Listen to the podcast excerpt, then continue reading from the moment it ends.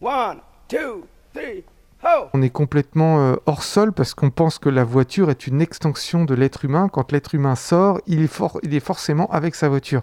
Et si on repense la ville en fonction du vélo, on redevient citoyen parce qu'on vit sur une échelle qui est palpable. On vit sur un, rayon de 5 km et plus de 40 km. Et c'est ça le, gros, le, gros intérêt, le gros intérêt du, du vélo. C'est ça Oui, retransformer la ville pour la rendre humaine et donc acceptable du point de vue climatique.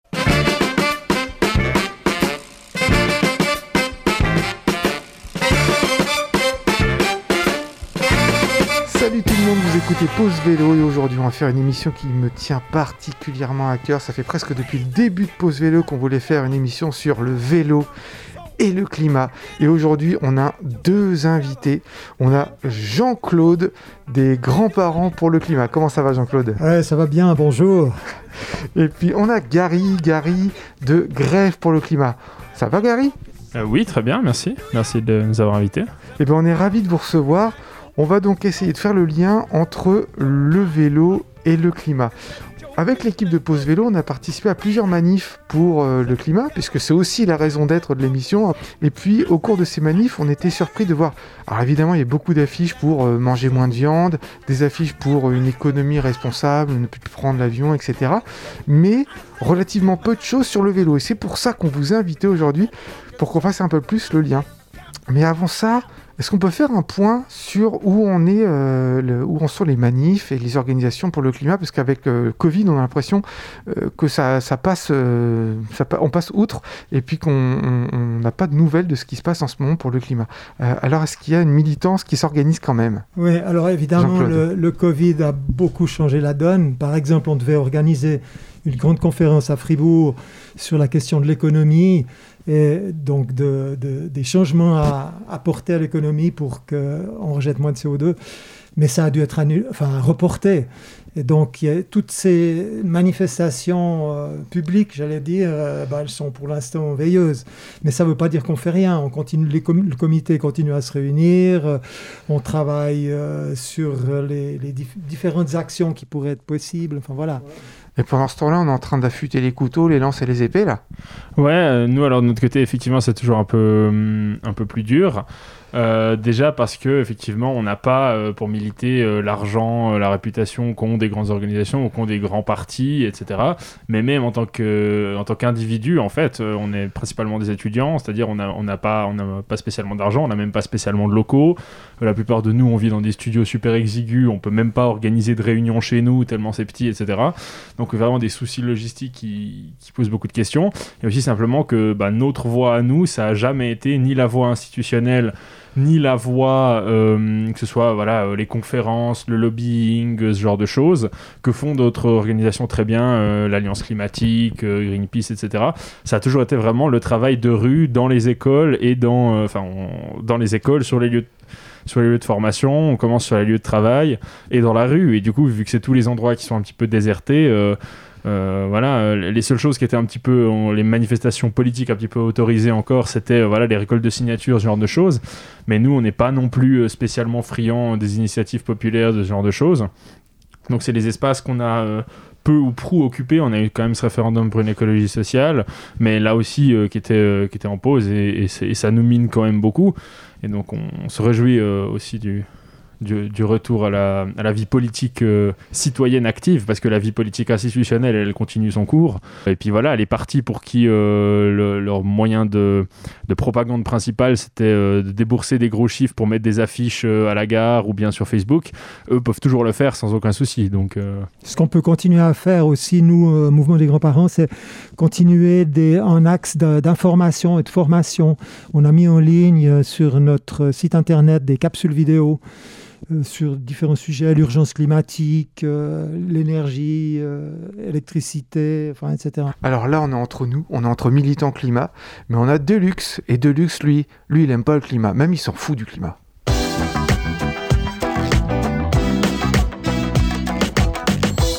Salut, c'est Deluxe pour la chronique sur le climat. Le climat, rien que ça. Une chronique sur le climat en 2 à 4 minutes. Il est marrant le patron, on se déchire sur le sujet depuis des décennies et moi je suis censé pondre un début de solution en vous faisant rire. Il y a vraiment qu'un homme de gauche pour avoir un culot aussi réaliste. Pourquoi devrais-je vous intéresser au climat alors que les seules publications à faire plus de 5 likes sur ma page Facebook sont celles où je publie des photos de ce que je mange, des blagues sur le sexe ou encore lorsque je publie des photos de chatons? Parce que oui, j'adore des photos de chatons en fait. Avant cette chronique, j'avais demandé à mon peuple Facebook composé de 1350 amis que je connais évidemment personnellement de me donner des idées de thèmes sur le thème. Résultat, deux likes, deux messages privés, trois commentaires inutiles. Donc deux lèche deux froussards et trois guignols. On a les amis qu'on mérite. Non, je pense que l'on devrait poster des images de chatons mangeant un plat de bucatini à la matriciana tout en se faisant sodomiser par un activiste écologiste. Oui, c'est pénal. Mais alors, au niveau pub... Sinon, on pourrait diffuser sur haut-parleur le message éducatif de ma mère napolitaine à chaque fois qu'un geste est contre le climat. Hé T'arrêtes Tout, tout, Moi, je te tape alors, c'est un peu facho, mais les origines sont ce qu'elles sont, et il y a deux ou trois mesures certes discutables qui ont fait malheureusement leur preuve par le passé lorsqu'on oblige les gens. Je vous rassure, ma mère ne m'a jamais tapé, mon grand frère le faisait pour elle. Sinon, le compromis soft et légal serait de demander à Aya Nakamura de réécrire sa chanson phare. Oh climat, y a pas moyen climat, t'es pas notre catin climat, oh Kachana baby tu dead ça. Alors oui, on prend les gens pour des cons avec ce genre de chanson et le nivellement par le bas est assez évident. Mais au fond, c'est ce dont ils ont le plus l'habitude. Trump a bien perdu les élections, mais la moitié des États-Unis a voté pour lui. En Suisse, un collectif de défense du climat a occupé illégalement la place fédérale pendant une session parlementaire, ce qui est interdit et ce que le collectif savait pertinemment. Alors il est évident que les règles sont les mêmes pour tout le monde, mais entendre un parlementaire de droite notamment dire que ces personnes tentent de faire pression sur les députés sur une place classée au patrimoine mondial de l'UNESCO, c'est un peu comme si mon fils de 4 ans essayait de me faire changer d'avis sur l'heure du coucher en me pointant avec un pistolet à eau. Alors il est évident que les lobbies des assurances ou de l'économie militaire euh, doivent avoir des occupations bien plus réussies du type des réceptions de l'ambassadeur et que la pression doit être un petit peu différente. Quant à nos membres du collectif, l'on sait que l'idée de base est toujours louable, mais alors que la gauche se gausse partout de la vague verte, il semblerait que les activistes soient un petit peu déçus de leurs représentants d'ores et déjà. On le sait, le pouvoir en bourgeoise, et on a beaucoup plus à perdre, par exemple sa place face à la fédérale de place. Bref, le campanilisme a encore de beaux jours devant lui. Je terminerai par observer que la jeunesse amende, moralise, a raison la vieille garde, à coup de slogans et de sensibilisation mais ne renonce pas à son laptop, à son iPhone, à ses vacances, son avion, sa soirée bataillonne, mais surtout ne renonce pas à jeter ses mégots de club par terre, ses masques par terre ou à renverser les poubelles des parcs et ça même dans les beaux quartiers. Oui, je suis de droite et je vis dans un quartier de riches. C'est fou, mais euh, quand il y a à être con, on a une faculté assez folle à former une meute, alors que pour faire du bien, ou en tout cas pour faire le mieux, ça nous demande un effort personnel euh, trop important. Je vous dis, moi, le chat qui mange des pattes en action sodomite, il y a un créneau exploité pour sauver le climat. Reste à trouver le héros, prêt à tout perdre pour sa cause. Sur ce, restez bon de cœur et libre d'esprit, c'était Deluxe.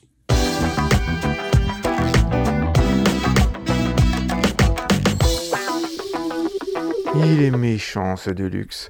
On est toujours avec Gary et Jean-Claude, des militants pro-climat, et on va voir ce que le vélo peut faire pour le climat Alors je vous pose la question, euh, vous qui êtes militant climat, qu'est-ce que le vélo peut faire pour le climat? Qu'est-ce qu'on peut faire? Oui, ça peut permettre un trajet pendulaire, le vélo par exemple. La mesure qui consisterait à baisser la vitesse, par exemple à 90 à l'heure sur les autoroutes, à 60 à l'heure sur les routes normales et à 30 à l'heure dans les villes, ça, ça serait d'une efficacité redoutable. le vélo, encore une fois, son grand avantage, c'est l'effet sur la santé. Ça, c'est vraiment très important. Et puis après, c'est aussi une façon d'entrevoir son, son, rythme de vie euh, avec un autre regard. Donc ça peut ensuite encourager d'autres actions. Et ça, c'est l'avantage du, vélo. Maintenant, pour transporter des, bagages ou des, cartons à, vélo, il y a les vélos cargo. Ça marche tout à fait bien, ça. On est étonné des fois. Eh ben, on a bien fait de vous faire venir parce qu'on a des arguments, nous, en faveur du vélo. Euh, alors, c'est vrai, euh, l'argument direct qui dit euh, bon, on remplace les voitures par le vélo et qu'à ce moment-là, on n'a plus tous ces rejets d'essence et de CO2 liés à l'automobile, puisque là, on, on, a des moteurs à oxygène c'est l'argument qui vient tout de suite en tête. Cependant, une ville qui est faite pour le vélo, c'est aussi une ville où on a enlevé des places de parking et où on peut planter des arbres et où on retient du CO2 et où également on a des villes plus fraîches. Donc si on veut euh, des villes rafraîchies, parce qu'en ce moment on parle beaucoup de verdir les villes, il faut que parallèlement on augmente le nombre de vélos si on veut diminuer le, nombre de places de, parking. Et ce qui permettra d'avoir des surfaces à verdir. Dans ce créneau-là, on peut parler des, pistes cyclables. Parce que la question, c'est quand même, est-ce qu'il faut faire un site propre ou bien il faut faire des marques, par exemple peinture jaune, en disant là, c'est réservé au vélo. Moi, je suis un adepte de la mixité des trafics. Je pense que c'est beaucoup, euh, c'est intéressant parce que ça oblige à respecter les autres. Tandis que les, sites propres, euh, ça, permet aux individus de se comporter euh, très égoïstement, disons. Et en plus, pour le déneigement, pour l'entretien, vous avez des belles pistes cyclables en site propre, et puis leur vêtement, après quelques années, est complètement fichu parce que les racines des arbres déforment complètement le goudron, et ça vous donne une piste cyclable infernale. Donc, je pense qu'il faut vraiment se poser la question. En plus, par rapport aux pistes cyclables, je pense qu'on pourrait être étonné dans 10 ans le, nombre de véhicules musculaires électriques de type vélo, mais à deux roues, à trois roues ou à quatre roues avec une protection pour la pluie. Il y, a beaucoup, beaucoup de, de, nouveautés, des projets qui sortent, qui sont faits euh, en Allemagne, en Italie, en France. Et donc, ça devient très intéressant. Ce qui, ce qui va exister euh, pour qu'on pourra acheter, euh, c'est pas encore là. Et, on va être étonné parce qu'il y a beaucoup de gens qui travaillent là-dessus. C'est vrai que depuis un an ou deux, c'est énorme le nombre de vélos de, types différents avec des carrioles, etc. Il faut démocratiser la drésinette ces espèces de, de, vélos où on est quatre euh, assis en, forme de carré, euh, ces trucs qu'on loue généralement plutôt euh, quand on va en vacances en Italie ou en Espagne. Pour Comment t'appelles ça? Une drésinette, je crois. Une drésinette C'est une espèce de une petite voiture, mais c'est juste quatre jeux de pédales et puis bah, alors ça, puis un, petit toit au-dessus. Puis J'appelle ça une Rosalie moi, mais, ah, euh, mais peut-être ça, dépend des coins. Euh, non, alors je crois que c'est plus Rosalie, je me trompe de mot. Alors, à propos des, des, gros volumes déplacés en vélo, il y a euh, une entreprise en France maintenant qui organise des déménagements à vélo. alors ils disent on n'est pas rentable quand c'est un déménagement de plus de, de 10 km, parce qu'ils sont 5 gars avec chacun un vélo et une remorque, mais par contre quand c'est des déménagements au sein d'une ville, alors là ils sont super rentables euh, il y a même les entreprises qui ont des camions qui veulent pas spécialement faire ces déménagements-là parce que pour eux, bah, c'est pas rentable économiquement, alors que pour les cyclistes, c'est génial. Ils peuvent euh, facilement cheminer en ville, se garer devant l'immeuble qu'ils doivent vider et devant l'immeuble qu'ils doivent remplir. C'est super rentable. En fait, on peut transporter des gros volumes parce que ce sont des canapés, des frigos, etc. Si on a le, vélo équipé, comme tu disais Jean-Claude, qui, qui, est en train d'arriver, en fait, ce nouveau type de vélo. Quoi.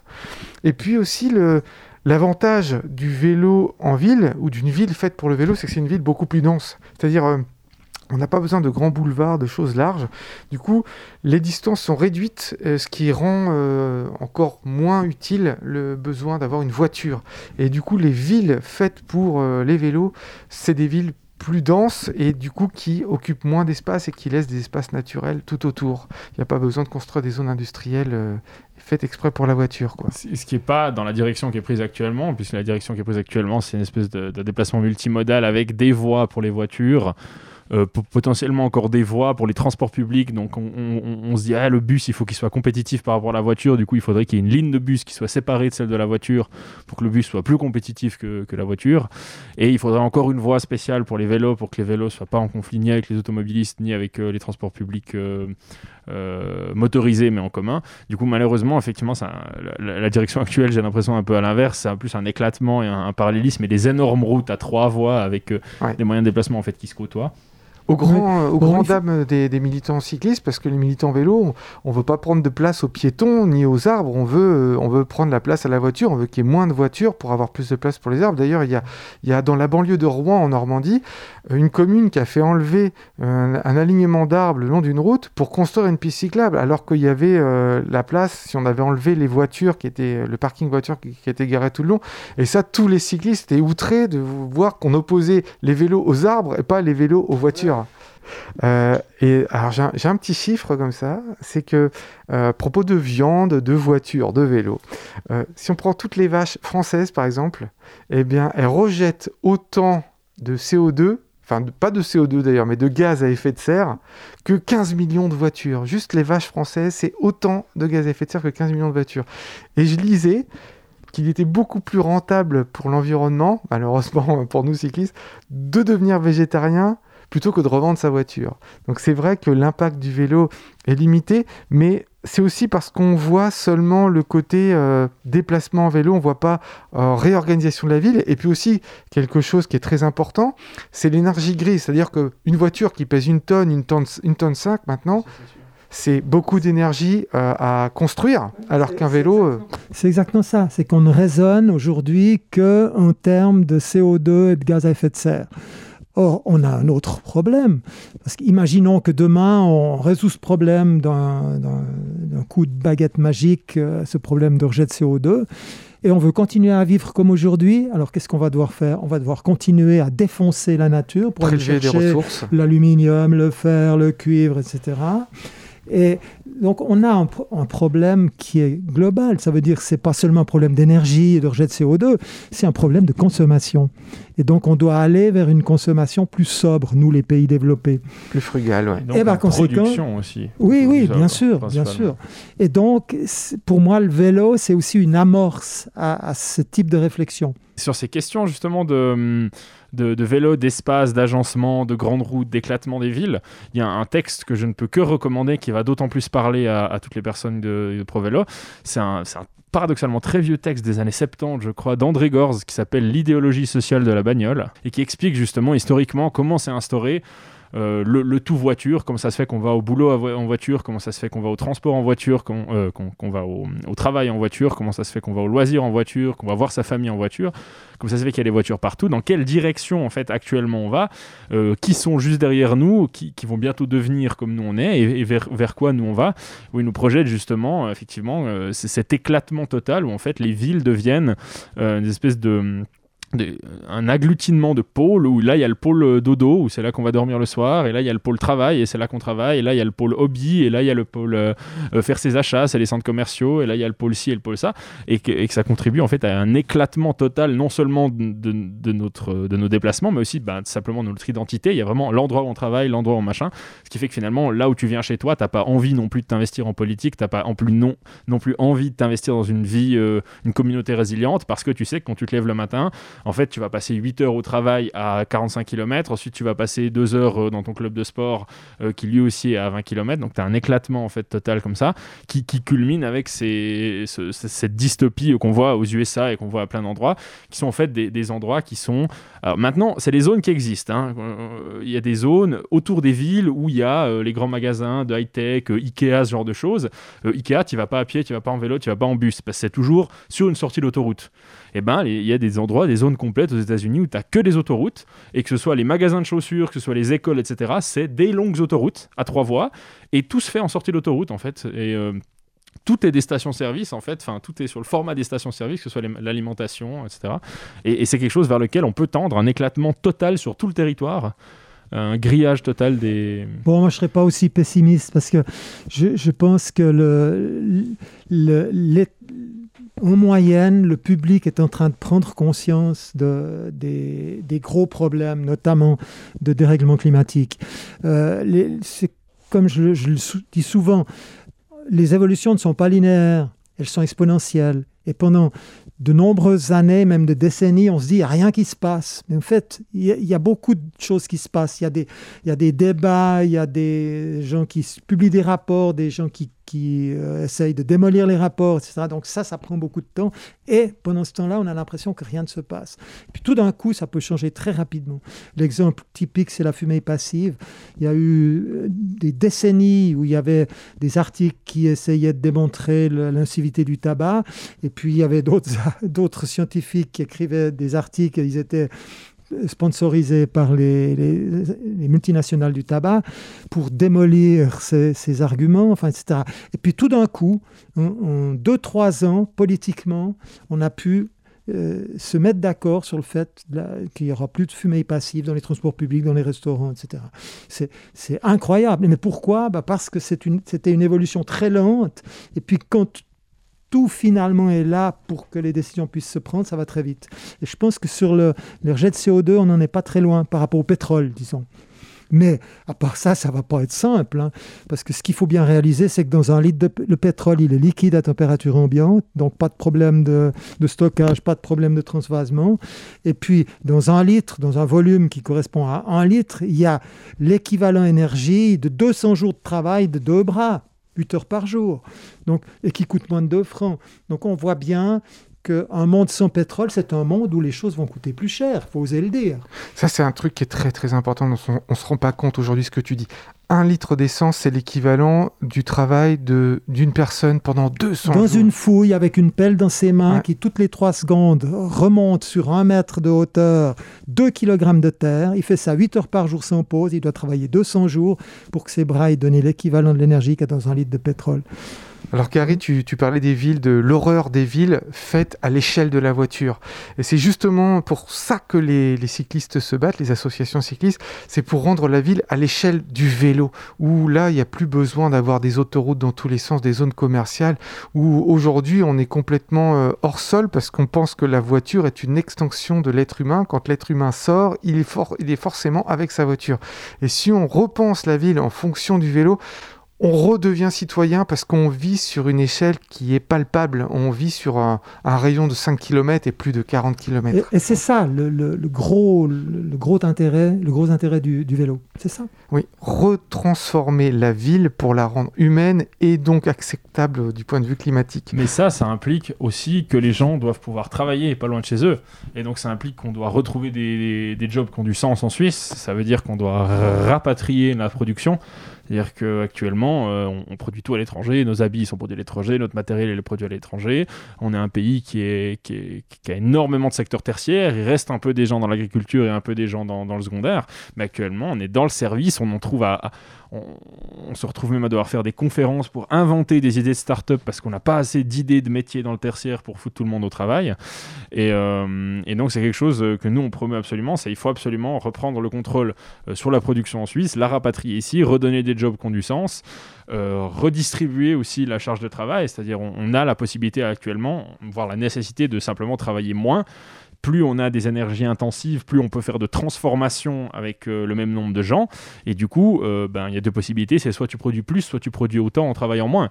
Et actuellement, on a toujours produit plus à travail égal, euh, ou en diminuant très très peu le, travail, plutôt que simplement produire moins et travailler moins. Et à l'heure actuelle, on, se, on, profile un système dans lequel, si tu as de la chance, tu es dans ceux qui bossent, et si tu es dans ceux qui bossent, l'argent, il coule, et tu as une surconsommation pas possible qui s'ouvre à toi. Donc c'est soit tu bosses, et puis à ce moment-là, tu peux avoir la télé, l'écran plat, le frigo, le voyage en avion, à EasyJet, etc., etc. Soit tu bosses pas, et quand tu bosses pas, ça se durcit. Et si on veut pas une scission complète de la société entre ceux qui bossent, ceux qui bossent pas, va falloir aussi redistribuer un peu le, travail, aller vers des, plus de pourcentage de travail aussi plus local. Puis pareil, euh, pour le, euh, la culture, il faut qu'il y ait une culture locale qui soit accessible. Il faut, il faut arrêter ce truc où euh, tous les villages, bah, en fait, ils ont l'école dans le village, ils ont la maison dans le village, mais dès qu'ils veulent aller rencontrer des gens, boire une bière, voir un spectacle culturel, etc., ils doivent aller à la ville, ils doivent aller dans la grande métropole la plus proche, et puis avoir une espèce de de, réseaux comme ça, de, gens qui font des allers-retours dès qu'ils veulent faire quelque chose d'intéressant. quoi. Tu nous parlais d'un bouquin tout à l'heure. Et eh ben s'il y a un livre que je peux conseiller à tous les militants vélo, c'est Le retour de la bicyclette de Frédéric Errand. Et eh ben Frédéric Errand, je l'ai eu au bout du fil. Bonjour Frédéric, comment ça va? Bonjour. Je suis ravi de vous avoir au bout du fil parce que j'ai été passionné par votre livre Le retour de la bicyclette. Une des premières choses qui m'a surpris, c'est que vous êtes économiste Comment ça se fait qu'un économiste puisse s'attacher comme ça à la bicyclette au point d'en écrire un, bouquin avec autant de descriptions, de chiffres, de choses extrêmement concrètes et très intéressantes? Eh bien parce que je suis un économiste un peu particulier euh, qui a une approche assez large des sujets qui m'intéressent. En fait, je suis économiste des transports. Mais on ne peut pas comprendre les transports si on ne s'intéresse pas à l'ensemble des modes de déplacement, y compris la marche, euh, les deux roues motorisées, euh, bien sûr, la voiture, euh, partagée ou pas. Enfin, en fait, je m'intéresse à l'ensemble des modes de déplacement. Quand vous avez écrit le livre, vous avez fait plein de recherches. Qu'est-ce qui vous a surpris? Qu'est-ce que vous ne vous attendiez pas à découvrir et que vous avez découvert? Ce qui me caractérise aussi, c'est que je crois très important de prendre du recul historique, de vraiment prendre le temps de comprendre d'où l'on vient pour mieux comprendre où l'on va. Pour le vélo, je crois avoir démontré dans ce petit livre qu'il faut au moins un siècle de recul pour comprendre ce qui se passe aujourd'hui. En fait, concrètement, au début, je me disais, bon, je vais revenir aux années 70, c'est-à-dire au déclin du vélo, euh, et puis comment, euh, peu à peu, il a repris du poil de la bête. mais pour comprendre les années 70, il fallait que je remonte aux années 50. Et puis, pour comprendre les années 50, euh, que je parle de l'entre-deux-guerres. Et de proche en proche, je me suis dit, bon, allez, tant qu'à faire, repartons de 1817, qui est l'année d'apparition du vélocipède, en fait de la draisienne. Comme vous savez, une draisienne, c'est un vélo sans pédale, on pousse avec les pieds. Et déjà à l'époque, il, démontrait que euh, ça permettait d'aller euh, trois fois plus vite qu'un cheval euh, et que c'était d'une efficacité redoutable. Quoi.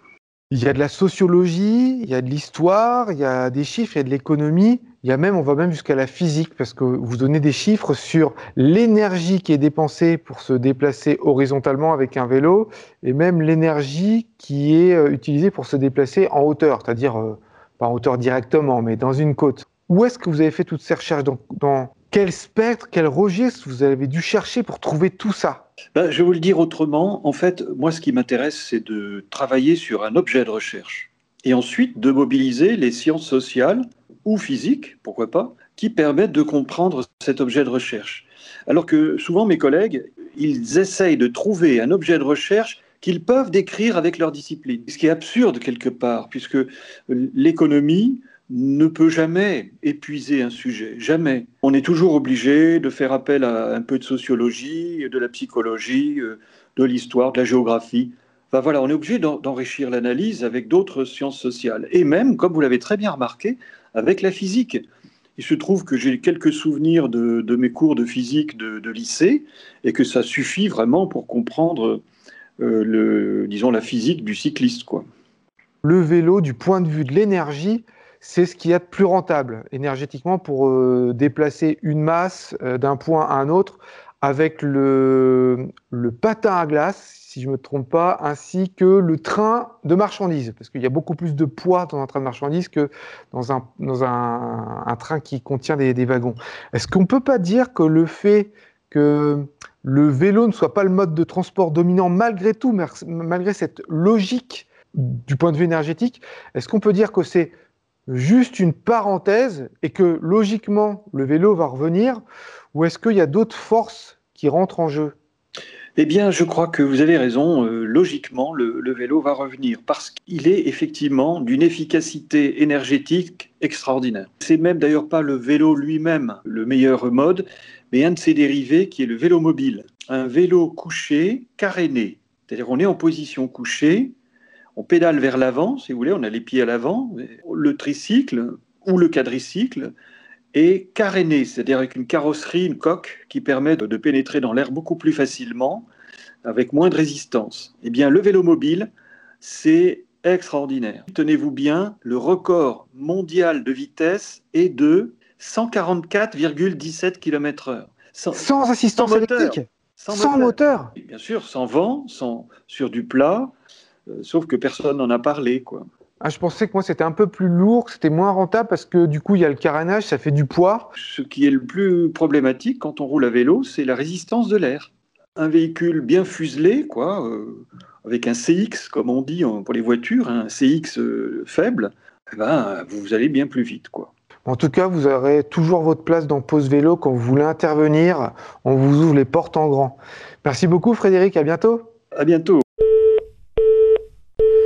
Eh ben, je pourrais pas m'empêcher de le répéter. Si vous êtes militant vélo, achetez, courez, précipitez-vous. Le retour de la bicyclette de Frédéric Errand, c'est vraiment un bouquin formidable avec des chiffres, des données incroyables. Ou alors achetez-le pas et prenez-le en bibliothèque. Oui, ça peut être ça aussi. Ouais, consommons moins. le sage-parole de Gary. C'est quoi le futur agenda de grève pour le climat? Il y a une grève internationale qui est organisée euh, dans quasiment tous les pays du monde ou tous les pays dans lesquels il y a la grève du climat, euh, qui sera le 19 mars. Et euh, en Suisse, plus particulièrement, particulièrement, on, essaye de culminer le 21 mai sur la grève pour l'avenir, mais qui concerne tous les milieux professionnels. Nous, vous pouvez nous retrouver alors pour la Suisse sur notre site internet climatestrike.ch. Et puis après, la grève du climat existe, existe en France, en Belgique, au Canada, existe partout. Une autre structure internationale, les grands-parents pour le climat aussi, ça existe en France. Oui, oui, il y en a en, tout cas en Belgique, en France, au Canada, effectivement. Et on, on a des liens. Eh bien voilà les copains, l'émission se termine. Et n'oubliez pas les copains, pour sauver l'humanité, Faites du vélo.